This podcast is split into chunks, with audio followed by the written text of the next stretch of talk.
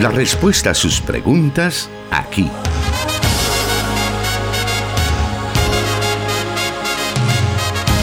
En Solución Bíblica. Comenzamos.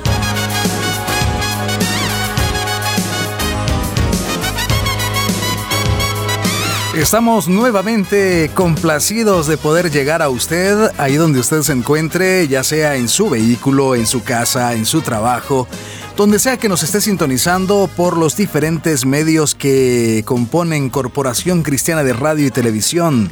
Plenitud Radio 98.1 FM, desde donde estamos transmitiendo eh, siempre o normalmente Solución Bíblica, así también 100.5 FM Restauración, de donde también estaremos generando señal porque este día es muy especial. Pero también está por ahí Restauración San Miguel 1450 AM, la estación de la palabra 540 AM y también nuestros hermanos en la emisora Cielo FM en el occidente de Guatemala que se enlazan para poder transmitir este programa Solución Bíblica. Y como dije, es un momento especial, es un día especial porque no vamos a estar solamente el pastor Jonathan y pues su servidor, sino también nos estarán acompañando nuestras hermanas Lilibet y Daisy de 100.5 FM, quienes ya se encuentran en línea. Y por ser el Día de la Mujer, pues vamos a darles la bienvenida primero a ellas en esta tarde. Bienvenidas. Qué gusto saludarles en esta tarde al pastor Jonathan, muchas gracias por aceptar esta invitación. Cuando nosotros se nos vino ese luzazo y dijimos queremos tener una solución bíblica temática eh, diferente en el sentido de abordar eh, pues temas relacionados al quehacer de la mujer. Daisy. En verdad es un privilegio. Muchísimas gracias. Esta es la segunda oportunidad que tengo de compartir micrófonos junto al pastor Jonathan Medrano y también Miguel Trejo. Así que sin duda alguna vamos a tener una tarde de mucho aprendizaje y gracias también por la oportunidad. Por supuesto, gracias eh, hermanas por estar conectados, conectadas con nosotros y también queremos darle la bienvenida al pastor Jonathan Medrano, quien está también ansioso para poder interactuar con ustedes. Bueno, gracias hermano Miguel. Un saludo muy especial a nuestras hermanas allá en la cabina de 100.5 FM Restauración, nuestra hermana Lilibet y nuestra hermana Daisy. Es una gran bendición, la verdad es que el privilegio es nuestro y desde ya pues felicidades en este Día Internacional de la Mujer que más que una fecha festiva es, una, es un momento para reflexionar sobre los avances, los retrocesos también hay que mencionar que se han tenido en materia de igualdad eh, hacia la mujer. Así que esta fecha nos coloca en una posición como iglesia para tratar la manera de reflexionar sobre estos temas. Así que los micrófonos son todos suyos, hermanas. Muchas gracias, Miguel y Pastor Jonathan. Y bueno, comenzamos ya con la primera pregunta. Nosotros acá en radio hemos estado como con una pequeña campaña que va relacionada a aspectos como, la, como lo es la familia, trabajo, sociedad e iglesia y comenzamos con aspectos de familia.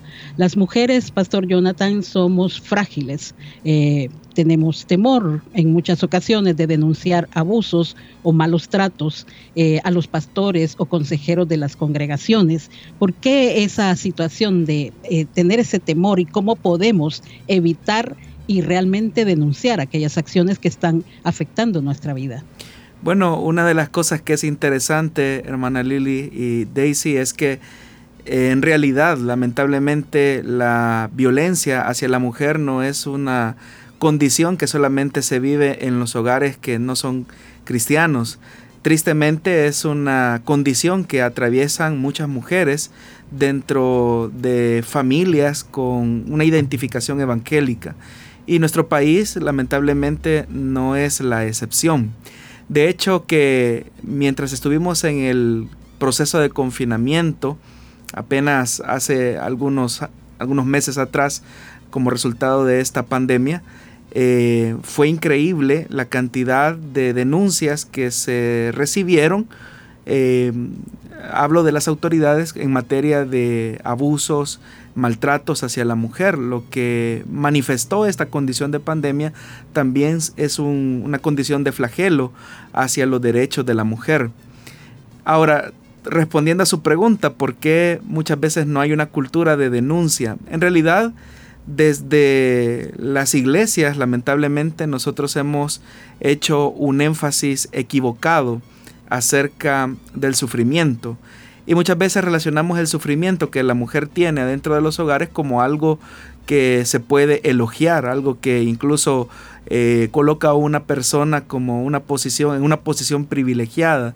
Eh, yo he escuchado comentarios como eh, esta es la cruz que a usted le toca vivir, hermana, y, entonces siéntase bendecida porque es la prueba que Dios le ha enviado para purificar su fe. Lamentablemente este tipo de, de malos consejos, de malas interpretaciones de la escritura, surgen precisamente porque lo que, lo que se quiere es ocultar una realidad que está ahí, porque es más fácil eh, tratar la manera de justificar un acto eh, violento hacia una esposa, hacia una hija, con una mala interpretación, una mala exégesis de la escritura. Eh, me ha interesado mucho algo que hemos escuchado a través de los medios de CCRTV y es que la violencia hacia la mujer y cualquier tipo de manifestación eh, de violencia no es la voluntad de Dios. Entonces debemos de partir por una realidad fundamental. La violencia no es la voluntad de Dios porque la esencia de Dios es de un Dios de paz, es, es de un Dios de vida, es de un Dios que desea que cada una de sus criaturas tengan una vida en plenitud. De hecho, Pastor, de acuerdo a las últimas estadísticas, eh, la ONU hablaba, ONU Mujeres, que tres de cada diez mujeres ha recibido abusos, violencia por parte de su pareja. Y este tema de familia siempre es quizá para algunas personas hasta, ya para qué hablar de esto, ¿verdad? En este caso, partiendo de este escenario, que entre nosotras las mujeres podemos pensar que hablar de violencia ya no es un tema de moda, ¿cómo debe ser el apoyo entre las mujeres en casos de abusos o malos tratos dentro de la familia? A esto me refiero, por ejemplo, una madre de familia, si sabe que su hija está siendo violentada por su esposo, si yo me escucho a una compañera de trabajo que en confianza me dice que está recibiendo violencia de parte de su esposo, cualquier tipo de violencia, entre nosotras las mujeres, qué actitud deberíamos de tomar o qué acciones? Yo creo, Daisy, que una de las cosas que es fundamentales es no hacer de este tema como un tema eh, de moda, es decir, eh, hablo del hecho de simplemente porque estamos en una fecha especial como la que ahora tenemos, hablar solamente en esta fecha eh, sobre los flagelos que se cometen hacia la mujer. En realidad, eh, la situación de violencia no es un tema de moda, es una realidad a la que las mujeres se enfrentan día a día y por lo tanto, hasta que ese flagelo no sea erradicado totalmente y no exista un tratamiento adecuado de acompañamiento, eh, no solamente espiritual, sino que también jurídico, legal, eh, de protección hacia la mujer, el tema debe de estar siempre sobre la mesa.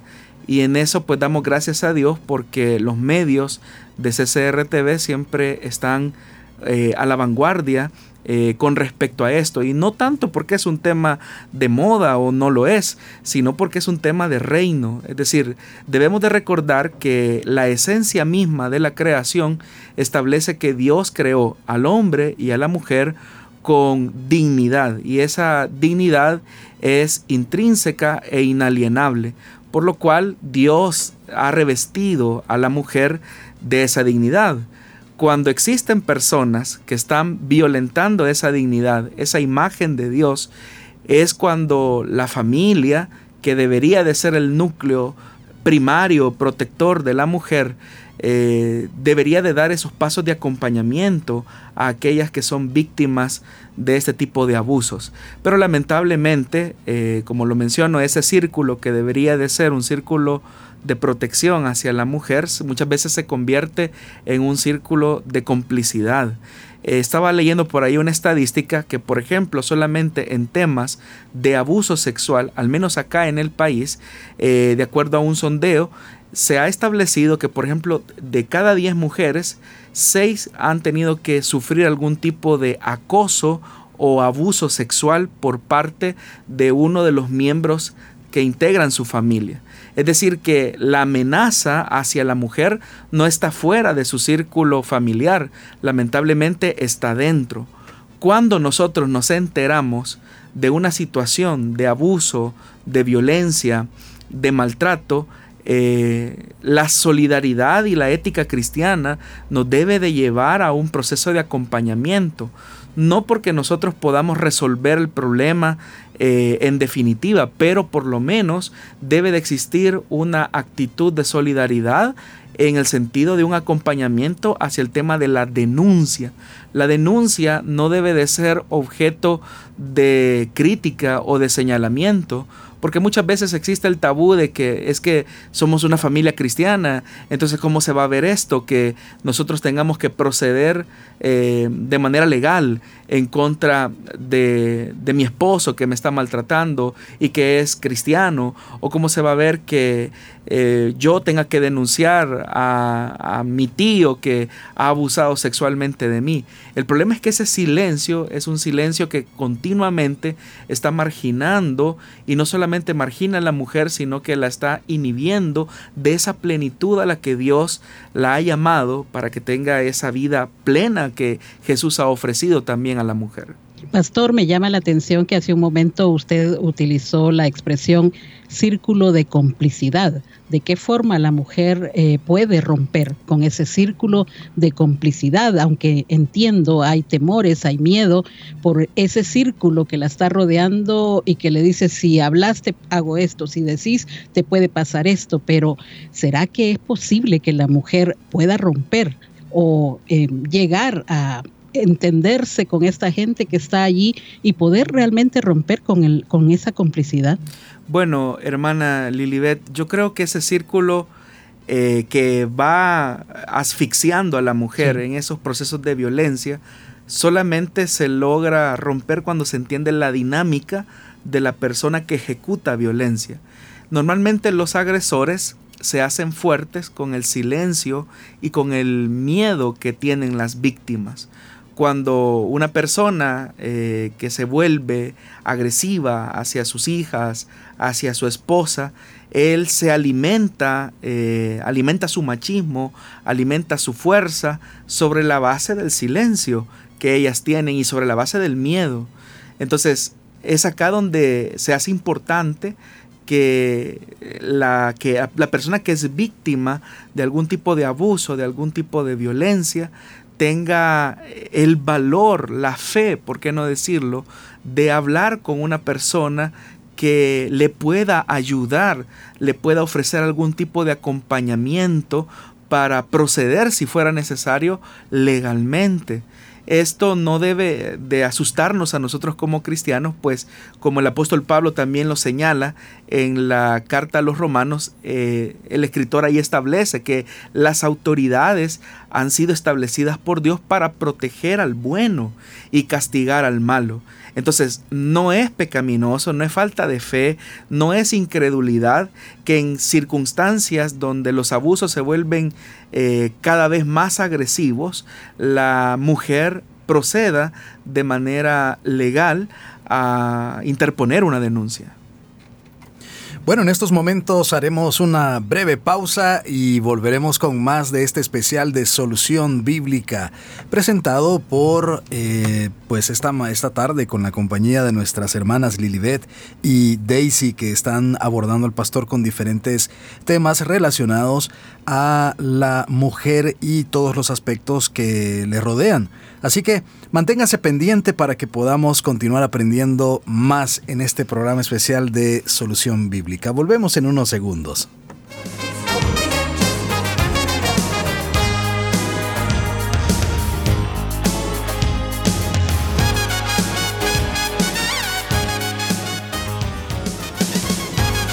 Transmitiendo Solución Bíblica para El Salvador y el mundo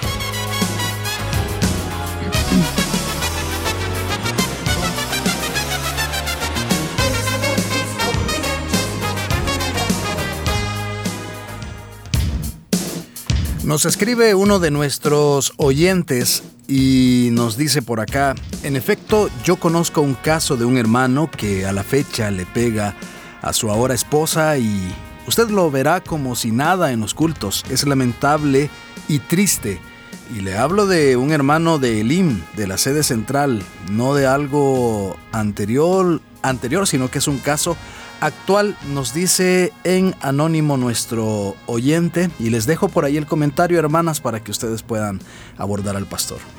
Bueno, yo creo que es importante que el hermano también pueda hacer las denuncias respectivas, sobre todo si tiene las evidencias de esa situación, pero el que mejor nos puede orientar en esto es el pastor Jonathan. Efectivamente, hermana Lilibet y Daisy, yo creo que es indiscutible y es bastante vergonzoso, penoso, diría yo, que en nuestras congregaciones se estén dando este tipo de situaciones. Ahora que usted, estimado oyente, sabe, es testigo de una realidad, usted puede ayudar a esta mujer que es víctima de este agresor a romper el silencio.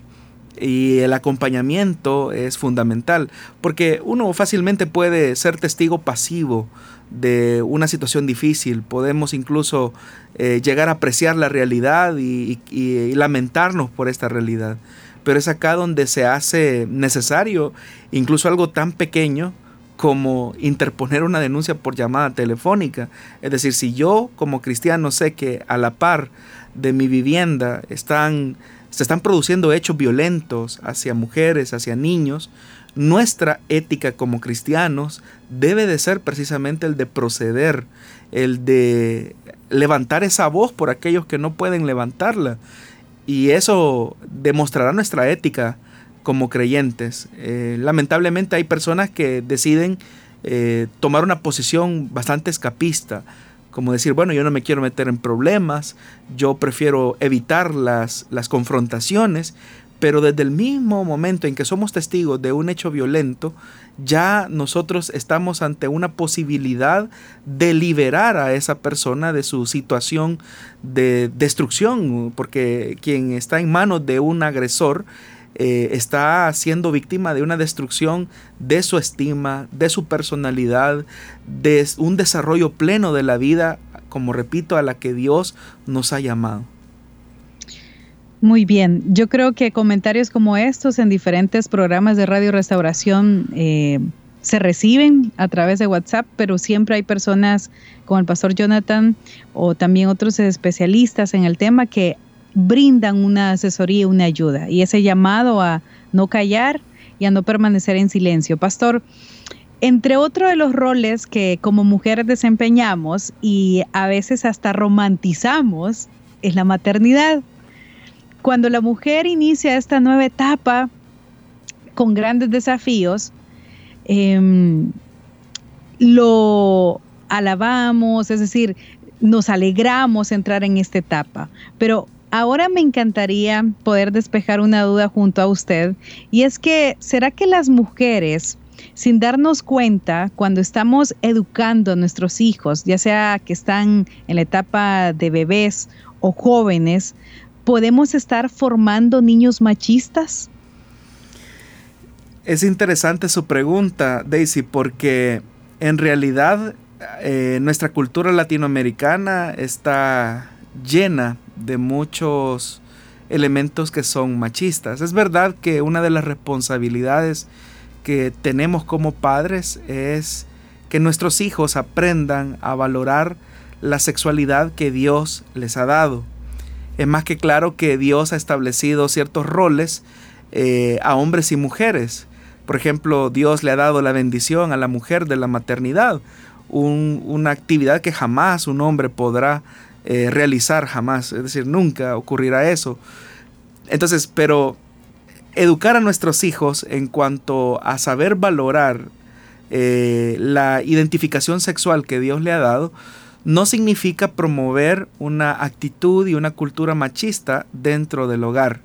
De tal manera que a las niñas, por ejemplo, se les designan ciertas actividades que a juicio muchas veces de las madres no deberían de desarrollar los varones, porque se consideran que son actividades propiamente de las mujeres. Promover ese tipo de ideas lo que va fomentando es una idea de supuesta superioridad del hombre sobre la mujer. Eh, y esto se puede ver en cosas tan pequeñas como la distribución de tareas y actividades domésticas. Cuando se sobrecarga a una niña eh, asignándole muchas actividades porque esto es lo que la mujer tiene que hacer, porque tú como niña tienes que hacer esto y se tiene quizás ahí a un varoncito. Muchas veces lo que se está cultivando es un sentido de superioridad en el hijo varón. Y eso no está bien porque no solamente estamos promoviendo a un futuro machista, sino que también estamos promoviendo y catapultando a una futura víctima que ante un escenario de posible agresión con el que pudiese llegar a ser su futuro esposo, esta niña ya va a ir eh, educada a recibir cualquier tipo de maltrato y sufrir cualquier tipo de injusticia dentro del hogar. Por eso es que tenemos hoy en día a muchos esposos que cuando las esposas les piden algún tipo de ayuda al interior del hogar, lo, lo ven como una ofensa es decir, para nadie es ajena a la realidad que hay muchas de las mujeres, bueno, ustedes hermanas son personas que trabajan, pero también desempeñan roles de maternidad y obviamente que al llegar a sus casas hay que asumir eh, el rol de ser madre, de ser esposa. Y qué bendición es encontrar en el hogar a un esposo que colabore con las actividades domésticas, Qué bendición es cuando las tareas se comparten y las responsabilidades también se distribuyen de manera equitativa. Cuando eso no ocurre, vemos ahí entonces a esposos que se escandalizan cuando la, esposa le dice a él, ¿por qué no me ayudas? Estoy cuidando al bebé, estoy cocinando, estoy tratando la manera de limpiar la casa y tú te quedas ahí frente a tu teléfono y estás viendo que estoy ocupado. Entonces el esposo en una actitud eh, bastante sobrada tiende a menospreciar, es que ese es tu papel, tú eres mi esposa, tú tienes que hacer esto porque esa es tu actividad. Ese tipo de criterios se fomentan en la misma niñez, cuando los padres no aprenden a distribuir responsabilidades, no por una cuestión de género o de sexo, sino porque eso va labrando el carácter en la vida de nuestros hijos, de tal manera que podemos asignar actividades a nuestros hijos como también a nuestras hijas de una manera eh, ecuánime, justa, equilibrada, balanceada. Pastor, otra de las áreas que nosotros hemos estado abordando también aquí en la radio es el área eh, laboral el aspecto trabajo. En muchas ocasiones nos hemos dado cuenta de acosos que enfrentan las mujeres en sus lugares de trabajo, eso agregado a largas horas o jornadas laborales, pero cómo la mujer debe de estar como muy atenta cuando quizás una simple sonrisa, un halago o a lo mejor eh, como sabemos aquí en El Salvador decirle a una mujer la llevo en el carro hasta la parada de buses o hasta su casa, eh, quizás algún jefe o qué sé yo, alguien del trabajo eh, puede ocasionar un problema de acoso laboral. Bueno, lamentablemente, hermana Lilibet, hay una desigualdad en cuanto a los beneficios que tienen hombres y mujeres en el sector laboral. Eh, para nadie es un secreto que hay ciertas actividades de trabajo que las mujeres desarrollan y que no son remuneradas equitativamente como si se hace con los hombres. Es decir, a veces hay hombres y mujeres que desempeñan el mismo trabajo, pero los hombres reciben una mejor remuneración en relación a la mujer. Todavía acá en nuestro país, especialmente en los sectores eh, de industria, es una realidad que muchas de las obreras tienen que eh, enfrentar, tienen que lidiar. Pero aparte de esa desigualdad económica, eh, el tema del acoso laboral hacia la mujer sigue siendo eh, un secreto a voces que muchas tienen que atravesar. Desde las insinuaciones que se puedan recibir por parte de jefes que tratan la manera de aprovecharse de su posición para sacar algún tipo de ventaja de quienes están bajo su responsabilidad hasta aquellas que han tenido que sufrir en carne propia los abusos de una violación sexual. Para nadie es un secreto, por ejemplo, casos tan conocidos de mujeres que han pertenecido al sector público, por ejemplo, en la corporación policial, cuando en los mismos círculos de trabajo eh, muchas de esas eh, mujeres agentes han tenido que sufrir algún tipo de violencia hacia ellas. Para nadie tampoco es un secreto que en muchas de las empresas de comunicación, en los medios de comunicación, tanto de televisión como de radio, eh, muchas de ellas han tenido que sufrir la explotación no solamente laboral, sino que también los acosos y los abusos de tipo sexual por parte de sus jefes para lograr mantenerse en su trabajo, en su posición eh, laboral. Pero eso es contrario a la voluntad de Dios.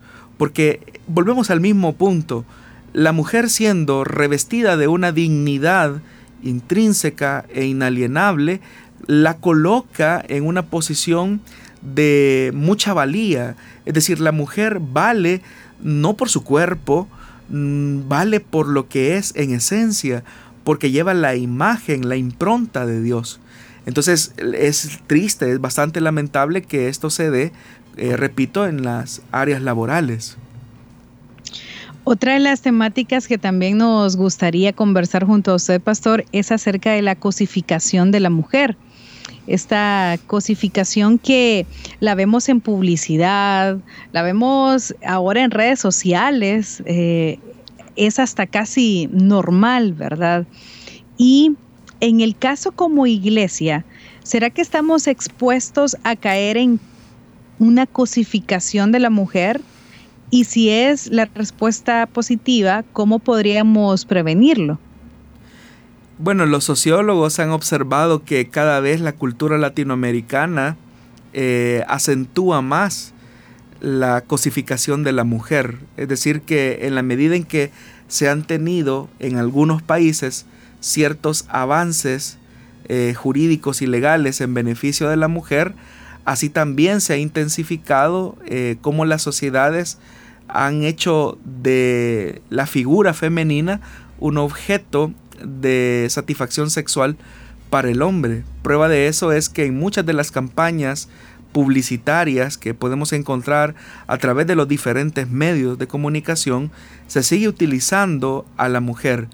Pero no solamente, hermanas, en, en el aspecto publicitario, eh, nosotros en la cultura que vivimos, en nuestra sociedad que vivimos, ha llegado un punto en el que se ha tolerado eh, los contenidos violentos hacia la mujer, incluso a través de las mm, de la, de las de la música que tiene, diría yo, un objeto marcado de denigrar a la mujer. Y el problema es que no existe ningún tipo de censura a ese tipo de, de manifestación que hoy la sociedad lo acepta y lo, aplaude.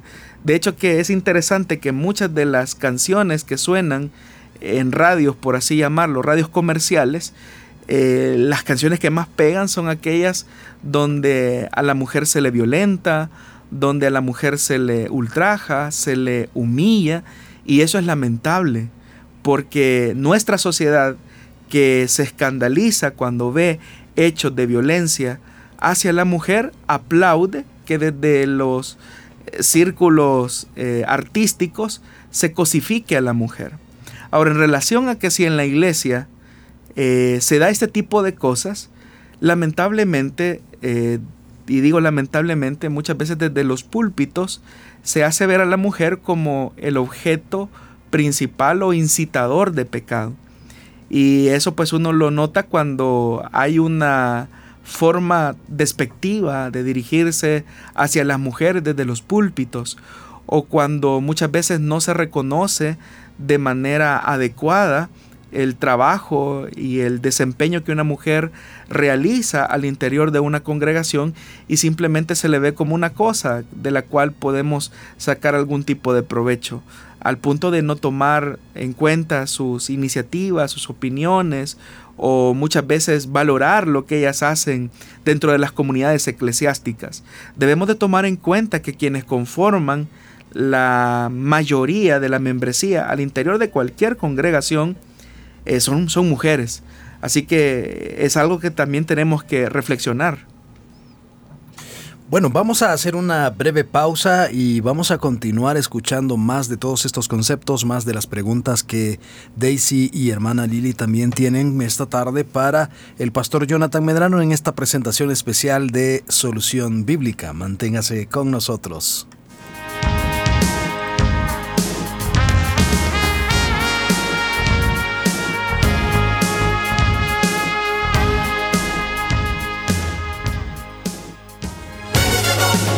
Búsquenos en Facebook como Solución Bíblica.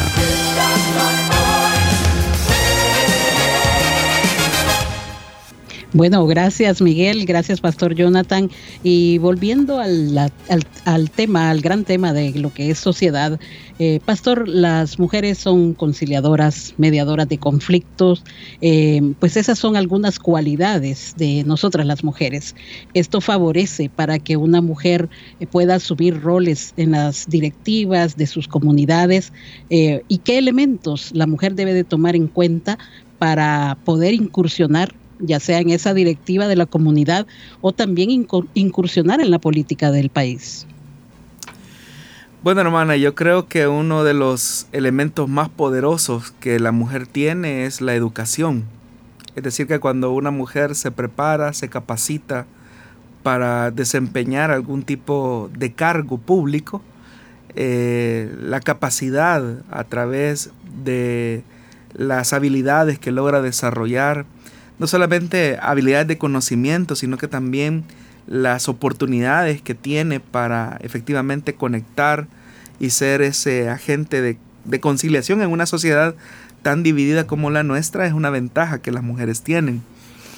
Ahora, yo ahí es donde, precisamente al hablar acerca de esto, eh, me ponía a reflexionar en, en, algunos retrocesos que hemos tenido en nuestro país en el hecho de que cada vez los espacios que se brindan eh, a las mujeres para el ejercicio de roles eh, y, actividades públicas se van reduciendo.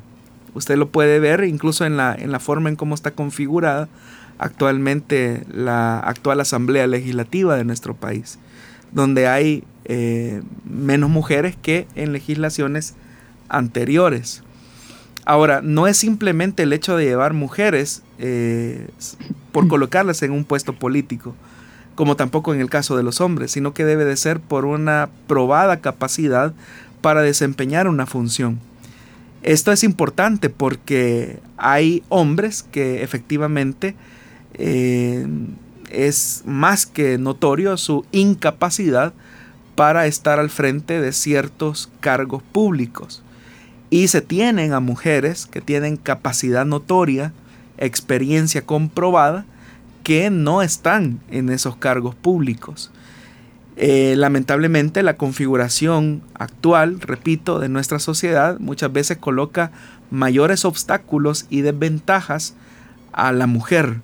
De tal manera que si una mujer tiene la experiencia, la capacidad, el conocimiento, a veces son los criterios que no se valoran que no se consideran al momento de elegir a una persona para un puesto determinado, sino que muchas veces lo que sigue primando eh, es el criterio del el amiguismo, es el criterio de que es hombre, entonces eh, es mejor colocar a una persona eh, en este puesto por el hecho de que es hombre.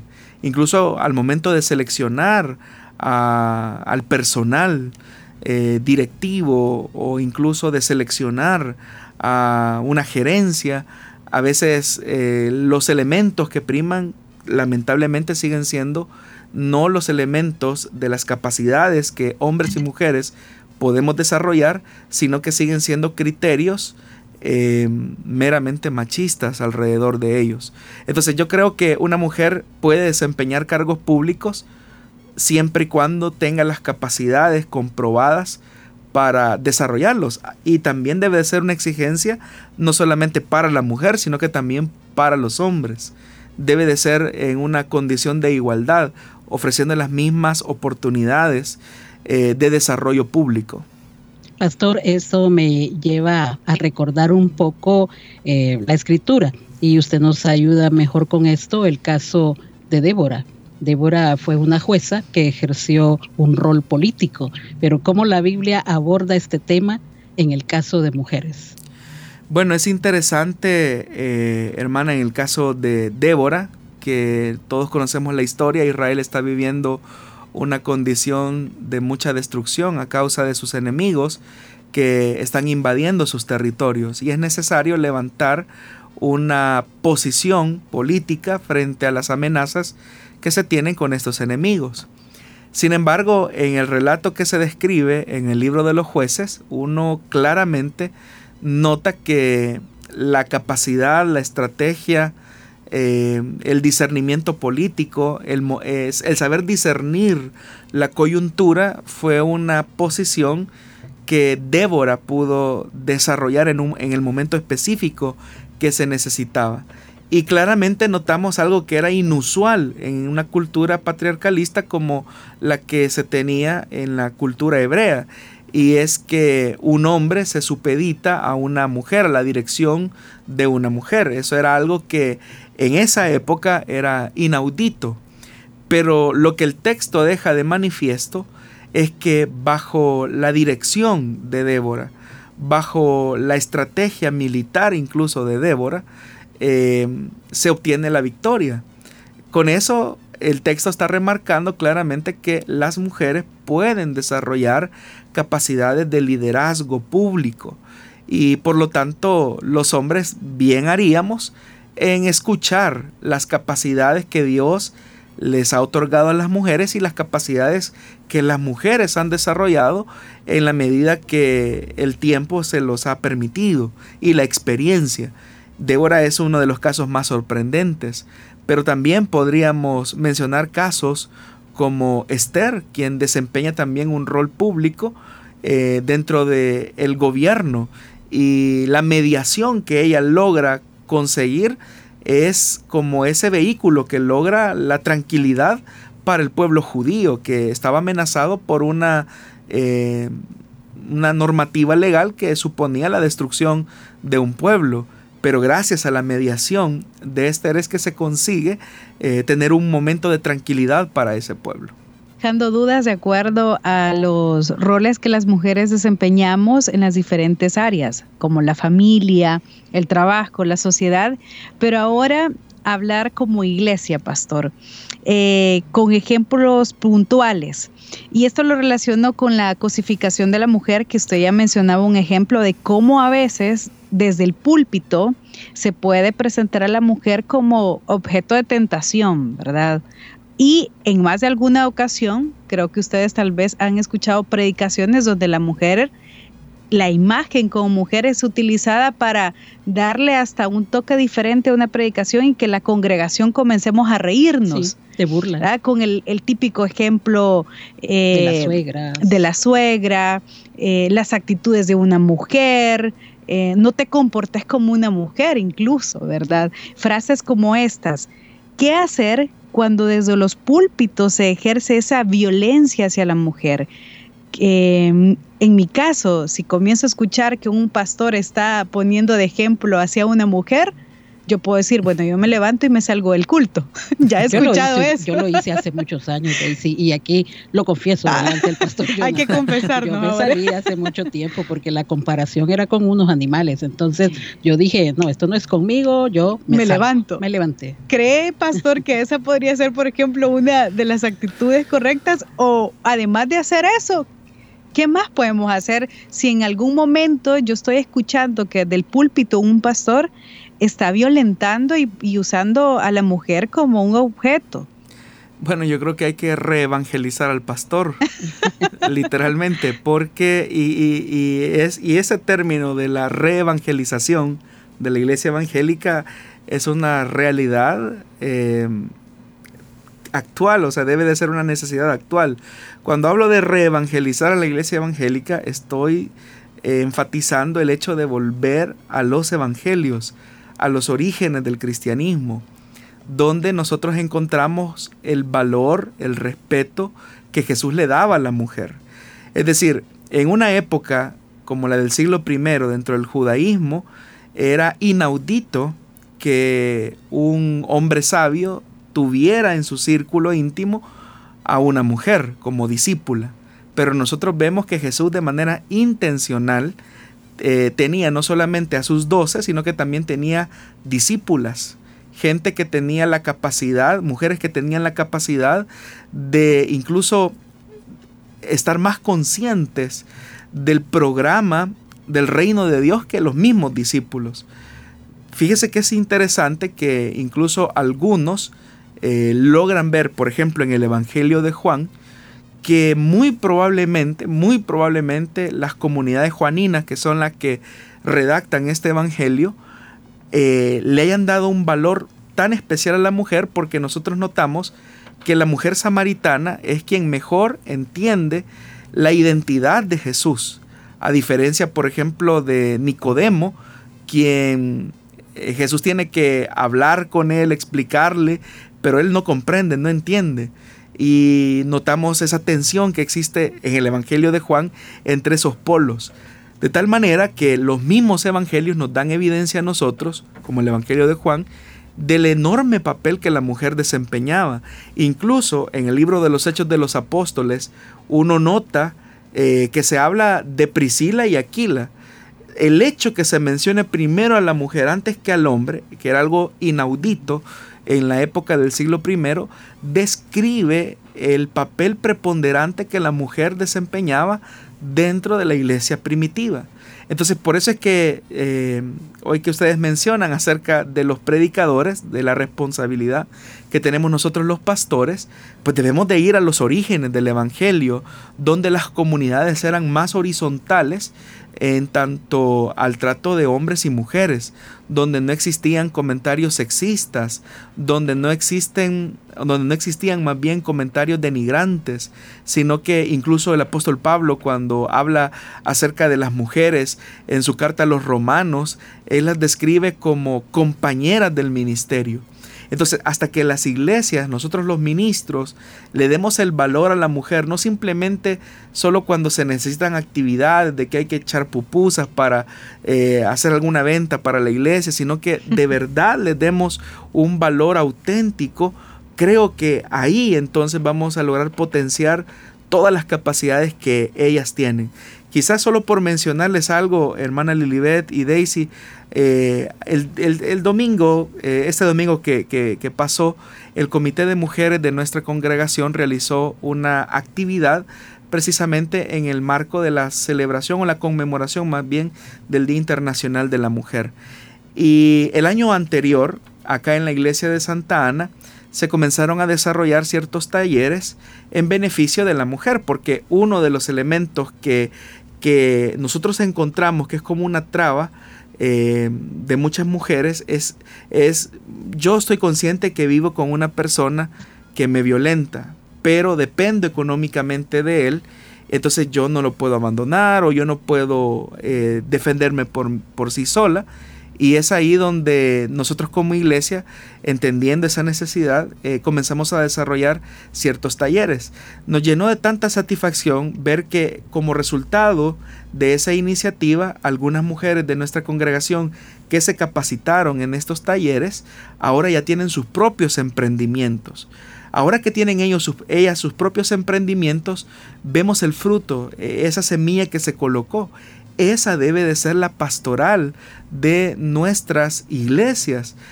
Tratar la manera de crear los espacios de superación de las mujeres. Pero cuando desde los púlpitos se toma una posición para ridiculizar, hacer comentarios hirientes, hacer burlas acerca de la mujer o hacer comparaciones de, ciertas, de ciertos sentimientos de la mujer como si fuese algo negativo, es ahí donde muchas veces corremos el enorme peligro de perder la oportunidad de que las congregaciones crezcan eh, en ese sentido evangélico como Jesús le dio a la mujer de colocarlas en una posición de igualdad en relación al hombre. Pastor, me llama la atención que usted hizo referencia a que en algunas congregaciones la mujer es vista como para eh, si hay alguna actividad que vaya a cocinar o si hay que colocar flores en un púlpito, pues ahí está ella, que la vaya a comprar, que venga cargada en el autobús y aunque se caiga, no importa, pero trae las flores del púlpito, ¿verdad? Eso es importante para esas congregaciones. Pero mi pregunta, ¿realmente las iglesias carecemos de una pastoral dedicada a la mujer? Yo creo que sí, al menos en el caso latinoamericano y de nuestro país. ¿Es una deuda, pastor? Eh, ¿Vendría a ser una deuda? Lo que sucede, hermana Lilibet, es que no se ha hecho una, un abordaje teológico acerca del desempeño de la mujer. Eh, gracias a Dios eh, que por lo menos en el caso de la misión de Iglesia de Lim, el abordaje que se ha hecho de la mujer en los eventos eh, de mujer que se han tenido en San Salvador, que han sido temas eh, compartidos por nuestro pastor general, eh, colocan esa, ese elemento de incidencia que la mujer debe de tener, pero también la responsabilidad que la iglesia tiene en aras de potenciar las capacidades de la mujer. Yo creo que si todos hiciéramos un abordaje específico de los roles que se tienen, eh, que Dios ha designado a la mujer, la mujer podría desarrollar mucho su potencialidad. Y eso parte de que tengamos la sensibilidad, eh, no solamente de abordarlos en un culto de mujeres, sino que eh, educar a la congregación de manera general. No solamente cuando están mujeres, porque a veces quienes necesitan escuchar la enseñanza bíblica también somos los hombres, porque muchas veces tenemos conceptos erróneos acerca de la hombría bíblicamente hablando. Pastor, usted acaba de decir educar a la congregación y bueno, una de las funciones del medio radio es educar y formar a sus oyentes, a su audiencia. Sin embargo, nosotros hemos recibido una observación acá y dice, ¿para qué escuchar solución bíblica si lo que van a hacer es más idolatría para la mujer? ¿Cómo mira usted ese comentario? Bueno, habla de la ignorancia, ¿verdad? De no entender la responsabilidad cristiana porque no se está hablando de colocar a la mujer en una posición de superioridad en relación al hombre. No estamos, aquí no estamos abogando por un feminismo eh, o una ideología feminista, porque muchas veces eh, nuestras lecturas pueden ser bastante reduccionistas. Lo que estamos haciendo es que aquellas a quienes se les ha vulnerado por muchos años, aquellas a quienes se les ha atropellado, se les ha invisibilizado, no es ese el deseo de Dios ni del Evangelio. No es esa la enseñanza evangélica. La enseñanza evangélica es que hombres y mujeres Dios nos ha dotado de dignidad y que las mismas oportunidades que tenemos los hombres también deben de ser las mismas oportunidades que deben de tener las mujeres. Pero ese tipo de comentarios lo que reflejan es la, lo, que, lo que he mencionado, que hay una gran necesidad de una reevangelización dentro del pueblo de Dios. Pastor, con todo esto que estamos aprendiendo y vamos escuchando paso a paso de cómo tendríamos que mostrar y educarnos, ¿verdad? En cuanto al rol de la mujer en las congregaciones, se me ocurre en este momento que si alguna mujer se ha sentido identificada y piensa, hago una evaluación y donde yo me estoy congregando, desde el púlpito se me está haciendo una violencia verbal, se me está utilizando como un ejemplo de ridiculizar a la mujer. ¿Será saludable que esa mujer busque otra congregación o qué eh, actitud debe ella de tener? Bueno, la selección de dónde nos vamos a congregar es una decisión muy importante que cada cristiano debe de asumir con responsabilidad. Es decir, la elección de una iglesia para congregarse no debe de ser o no debe de partir del criterio es que esta es la que me queda más cerca o aquí crecí, sino si realmente la enseñanza que se imparte desde ese púlpito es evangélica, es cristocéntrica, y cuando hablo de esto, estoy hablando de toda la amplitud de lo que esto significa. Pero cuando lo que se hace desde el púlpito es incluso aprovechar el púlpito para incluso validar situaciones de violencia por parte de los dirigentes, creo que nos debe de conducir a la pregunta sincera si yo deseo estar eh, o me identifico con ese tipo de enseñanza, si esa enseñanza es la enseñanza de Jesús. Cuando yo me doy cuenta que esa no es la enseñanza de Jesús, entonces uno debe de tomar una decisión responsable por su salud espiritual, de decir, bueno, ha llegado el momento de, de buscar una congregación, no que se acomode a mis preferencias, sino una congregación que se ajuste a la enseñanza evangélica de Jesús. Si no lo hacemos así, lamentablemente vamos a estar en un lugar donde continuamente vamos a, a irnos empequeñeciendo en nuestra óptica cristiana de las cosas. Y por eso es que seguimos teniendo cristianos inmaduros con ese tipo de comentarios, que detrás de esos comentarios muchas veces hay una justificación eh, de actitudes violentas eh, hacia la mujer. Pastor, agradecerle, ya el tiempo ha avanzado y bueno, yo no lo he sentido, ¿verdad? Yo quisiera seguir un, Seguimos aquí otra hora, Pastor. También usted tiene que predicar, creo yo, ahí en Santa Ana y pues agradecerle también a Miguel Trejo si tiene ahí comentarios que nos los pueda compartir.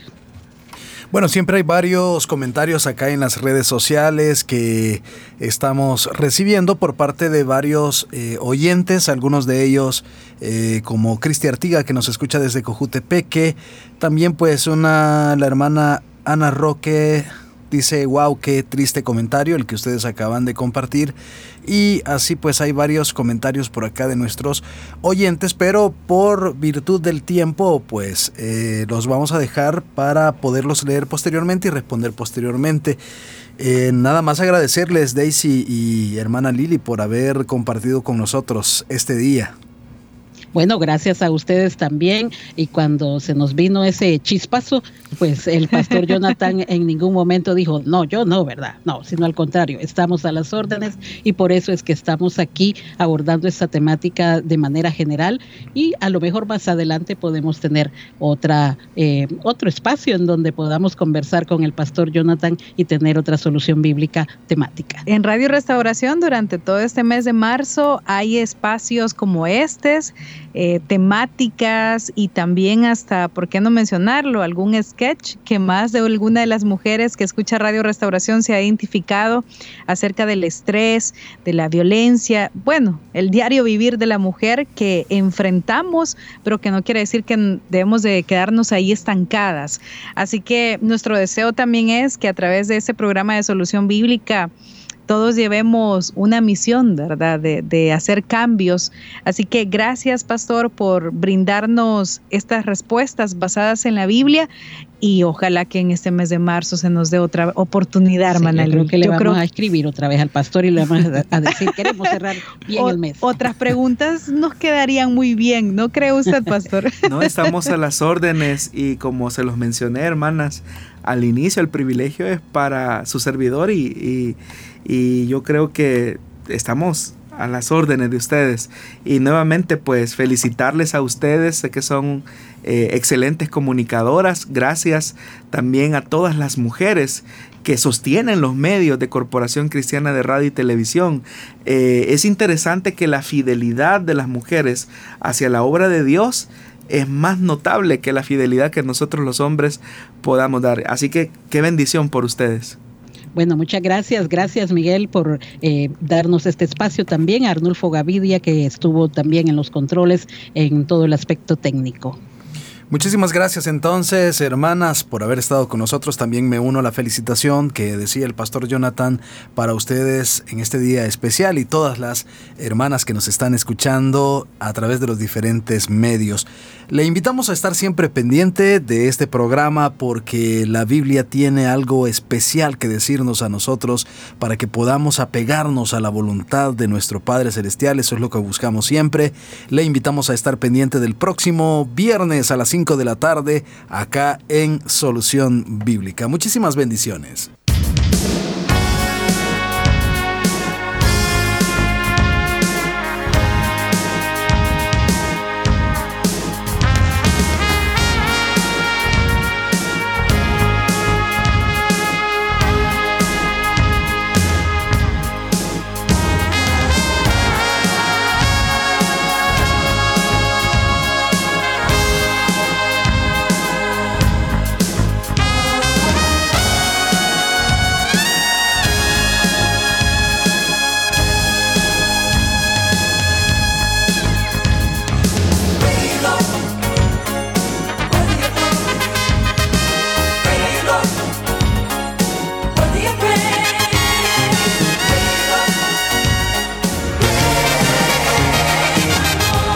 Dios da la sabiduría y el conocimiento.